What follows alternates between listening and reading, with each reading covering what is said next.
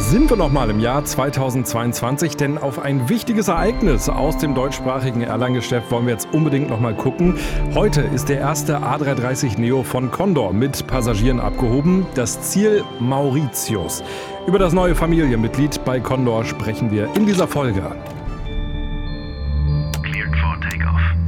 Luftraum, der Podcast von Aero Telegraph mit Christopher Scheffelmeier. Bei Deutschlands größter Ferienfluggesellschaft steht einiges an. Da werden von jetzt an 18 A330 Neo eingeflottet. Die erste Maschine, die Romeo Alpha mit grünen Streifen, ist in Frankfurt eingetroffen und jetzt schon wieder unterwegs, um Passagiere in die Sonne zu fliegen.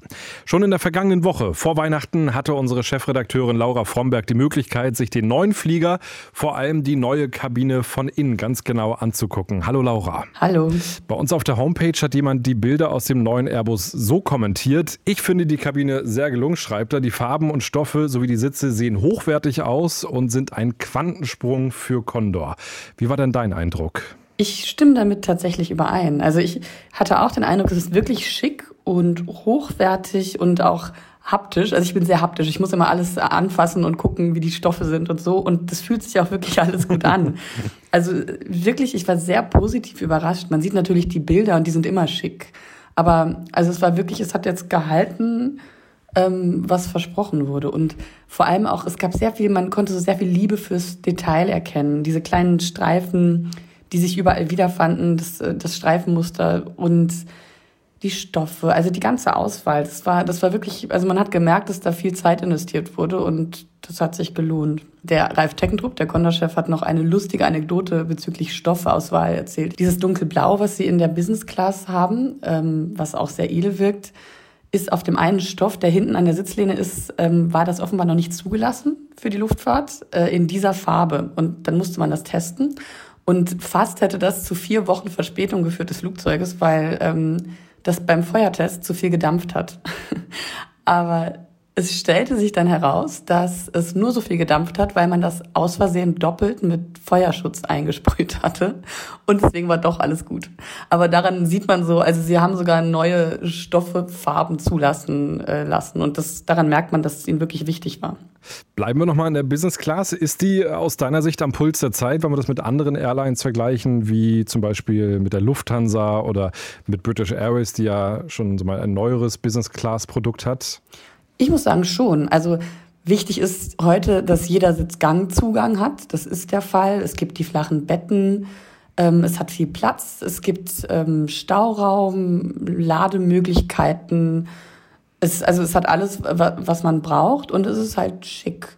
Also ich würde sagen, es kann mithalten und durch diese Konfiguration mit jedem Platz Gangzugang hat jetzt aktuell Condor auch einigen Flieger in der Lufthansa noch was voraus zum Beispiel. Und es gibt ja sogar in der ersten Reihe so, so Mini-Suiten. Was können die? Genau, das sind, also ich habe das Mini First Class genannt in meinem Artikel. Das ist vielleicht ein bisschen übertrieben, aber andererseits ist das tatsächlich nochmal eine Aufwertung gegenüber den anderen Sitzen, weil die Sitze alle so einen kleinen Ottoman haben, auf denen eine zweite Person sich hinsetzen kann und sich auch anschnallen kann zum Beispiel. Und dann kann man da zusammen essen oder Karten spielen oder sich einfach unterhalten.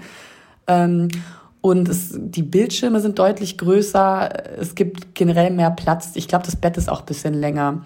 Und in den mittleren beiden, ähm, die kann man zu einer Doppelsuite zum Beispiel verbinden. Also das ist so ein bisschen die Aufwertung. Das machen aktuell mehrere Airlines, diese in der ersten Reihe, die den zusätzlichen Platz, den man hat, nutzen und dann natürlich aber auch extra verkaufen. Also es ist natürlich auch eine Möglichkeit, ähm, zusätzliche Einnahmen zu generieren. Jetzt muss ich sagen, äh, wenn ich fliege, dann äh, meistens, nee, eigentlich immer eher hinten im Flugzeug, also Premium Eco, äh, aber eigentlich meistens die normale Holzklasse. Wie sieht es da aus? Welchen Service bietet Condor in den äh, Klassen, die hinter der Business Class kommen? Also dahinter kommt das, was Condor jetzt als Premium Economy bezeichnet. Da muss man sagen, ich, das ist eher das, was andere Fluggesellschaften heute als Economy Plus verkaufen. Also es sind keine extra Sitze, wie das jetzt bei der Lufthansa Group zum Beispiel ist oder auch bei vielen anderen, sondern es sind einfach, es ist mehr Beinfreiheit ähm, und es gibt so ein kleines Amenity-Kit und anderes Essen und so weiter. Also eine echte Premium Eco ist das nicht. Es hat einfach ein bisschen mehr ähm, Komfort. Und Die Economy Class, also schick ist das ehrlich gesagt alles. Ich finde es auch hinten schick. Hinten ist es alles in den Sandtönen gehalten, auch mit Streifen und Liebe fürs Detail. Es gibt auch da Lademöglichkeiten für die elektronischen Geräte.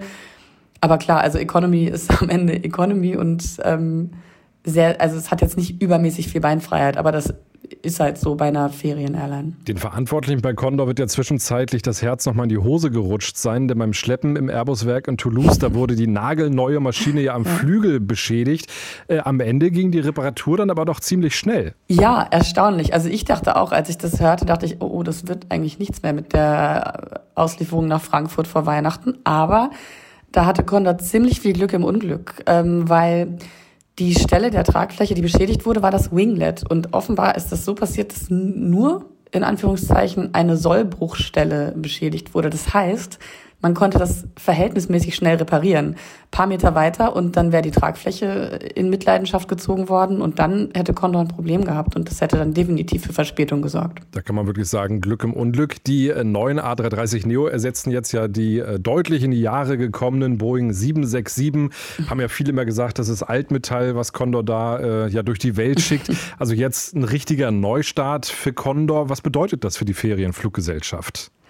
Also es ist auf jeden Fall eine attraktivere Kostenbasis. Ähm, die A330 Neo verbrauchen 15 bis 20 Prozent weniger und das ist natürlich äh, attraktiv als Fluggesellschaft. Gleichzeitig äh, fassen sie auch mehr Reisende als die 767. Also es ist einfach mehr Kapazität, äh, weniger Verbrauch. Insofern eine relativ äh, attraktive Veränderung. Und klar, es ist auch eine komfortablere oder modernere Kabine und Insofern, um jetzt mithalten zu können mit anderen Fluggesellschaften, ist es heute wichtig, eine effiziente und schicke und moderne Flotte zu haben. Und das geht ja weiter. Bis 2024 werden insgesamt 41 Mittelstreckenjets eingeflottet. Ähm, ist Condor damit über den Berg? Gab ja äh, auch Zeiten, da war die Airline einer Pleite sehr, sehr nah. Sind die Zeiten jetzt vorbei? Geht es jetzt nur noch bergauf oder äh, drohen da auch in Zukunft weitergefahren? Also nur noch bergauf, das bleibt zu hoffen, aber ich habe das Gefühl, in der Luftfahrt ähm, kommen immer irgendwelche Überraschungen und dann kann es mal ein bisschen turbulent werden. Wobei ich jetzt sagen muss, Condor hatte jetzt wirklich eine schwierige Zeit. Gleichzeitig diese, bei der Thomas Cook-Pleite war Condor nicht das Problem. Das war für Condor großes Pech. Aber sie haben es ja dann doch immer irgendwie geschafft. Ähm, grundsätzlich ist es eine gut gemanagte Airline, wie ich finde. Und ähm, ich bin zuversichtlich, dass die, dass Condor gut aufgestellt ist jetzt, um in der Zukunft auch weiterhin erfolgreich zu bleiben. Wer in der Branche an Condor denkt, der denkt ja auch immer an den Chef der Airline, Ralf Teckentrupp. Du hast ihn auch äh, gerade schon angesprochen. Der wird das Steuer im kommenden Jahr aus der Hand geben. Welche großen Herausforderungen werden auf seinen Nachfolger warten? Ich glaube, Ralf Teckentrupp hat Condor mit seiner Art und auch mit seiner Art zu führen sehr geprägt. Und ich glaube, das wird nicht einfach, darauf zu folgen. Das erstmal so als persönlicher Eindruck. Ähm, gleichzeitig die Herausforderungen werden wahrscheinlich dieselben bleiben. Ich, man muss immer darauf vorbereitet sein. Ich meine, gerade ist es jetzt der Krieg in der Ukraine, davor war es die Pandemie. Äh, irgendwann, wer weiß, was als nächstes kommt. Vielleicht irgendwie noch eine Pandemie, dann sind andere Destinationen nicht mehr anfliegbar. Also ich glaube, diese Agilität, die jetzt gefordert ist, das wird so bleiben. Ich glaube wirklich, da hat sich was permanent verändert. Die, die Branche ist sich so sehr ihrer ähm, Verletzlichkeit auch bewusst geworden und ich habe das Gefühl, wer auch immer jetzt folgt auf Ralf Teckentrupp, muss in so einem Umfeld bestehen können und gleichzeitig, und das ist auch eine Herausforderung heutzutage, die Mitarbeitenden motiviert halten. Und das ist aktuell bei ganz vielen Airlines ein Problem. Die Motivation nach diesen harten Jahren jetzt irgendwie wieder anzustacheln oder auch überhaupt äh, aufrechtzuerhalten, ist gar nicht so einfach. Wer ist denn so der größte Widersacher? Ist es äh, die Lufthansa Passage? Ist es Eurowings Discover, die ja auch ja, sich als Ferienfluggesellschaft positioniert? Wahrscheinlich ist es aktuell schon Eurowings Discover ähm, diejenige, die am nächsten dran ist ähm, an Condor und äh, am, ihr vielleicht am meisten auf die Pelle rückt. Ähm, gleichzeitig ist es Eurowings Discover jetzt natürlich die neuere der beiden. Condor gibt es schon lange und Eurowings Discover muss sich behaupten. Kann sie natürlich als Teil eines großen Konzerns einfacher, als wenn da jetzt irgendeine neue Ferien-Airline entstanden wäre, die plötzlich auf dem Markt ist.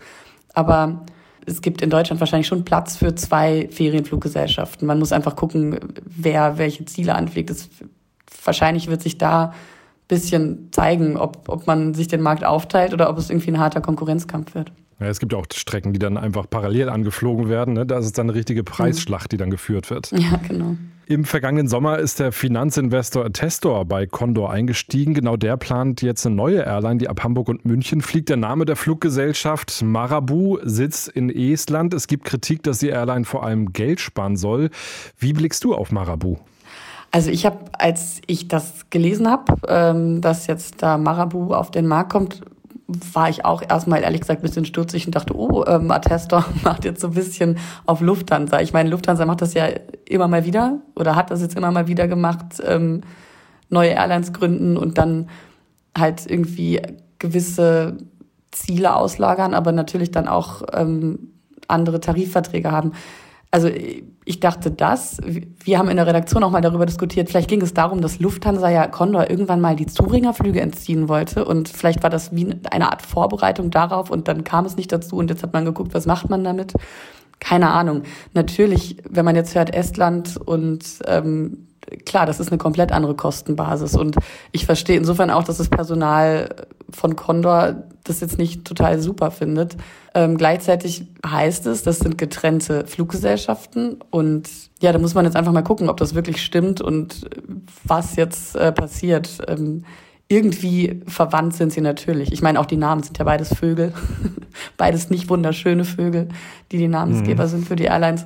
Also ich glaube schon, es wird eine gewisse Nähe geben. Wie genau das rauskommt und was das für das Personal heißt, das also es bleibt zu hoffen, dass, dass das Kontopersonal davon nicht tangiert wird, aber das wird sich zeigen müssen. Ja, es wird die Zukunft zeigen, ob die Condor-Flotte irgendwann mal kleiner wird oder ob Marabu im Prinzip ja. dann einfach nur dafür da ist, um den Wachstum dann zu generieren. Ja, wird auf jeden Fall spannend, aber kommen wir mal zurück auf den A330 Neo im Ringellook der Condor, der ab jetzt unterwegs ist. 17 weitere werden noch folgen. Also eine wirklich moderne Flotte für den Ferienflieger. Äh, diese bunte Livery, die spaltet ja immer noch. Auch bei uns auf der Homepage in den Kommentaren geht es dann immer richtig ab.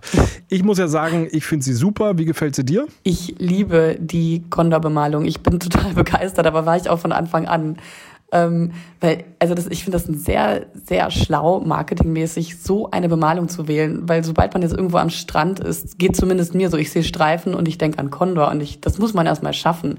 Also das passiert mir jetzt mit anderen Fluggesellschaften nicht. Also das ist wirklich sehr, sehr gut gelungen. Und klar, also dass die ähm, polarisiert, war auch absehbar. Gerade Leute, die dann vielleicht, ähm, die das stört, dass die Streifen nicht aerodynamisch wirken. Gleichzeitig aber alle reden drüber. Insofern, also marketingmäßig hat man, glaube ich, genau das erreicht, was man wollte. Ja, obwohl es wird ja wirklich jetzt in ein paar Jahren so sein, wenn die erstmal in den Köpfen angekommen ist, wenn man irgendwo in der Welt am Flughafen ist und dann kommt so ein geringeltes Flugzeug, dann wird man wissen, das ist Condor. Ne? Das ist schon, ja, ist schon echt genau. ein Statement. Es braucht im Grunde kein Logo mehr. Also das ist das Schlaue. Es braucht im Grunde nicht mal mehr den äh, Namen auf dem Flugzeug, ja. weil man weiß, wer es ist. Das stimmt. Ja, dann warten wir mal ab, was die Zukunft für Condor bringen wird. Aber mit dem A330 Neo ist auf jeden Fall schon mal das Fundament da, um in Zukunft weiter erfolgreich am Markt zu sein. Äh, Dankeschön für die Eindrücke aus der ersten A330 Neo von Condor. Dankeschön, Laura. Danke für das Gespräch. Euch Dankeschön fürs Dabeisein und einen guten Rutsch. Alles Gute für 2023. Luftraum, der Podcast von Aero Telegraph mit Christopher Scheffelmeier. Parking Brake Set.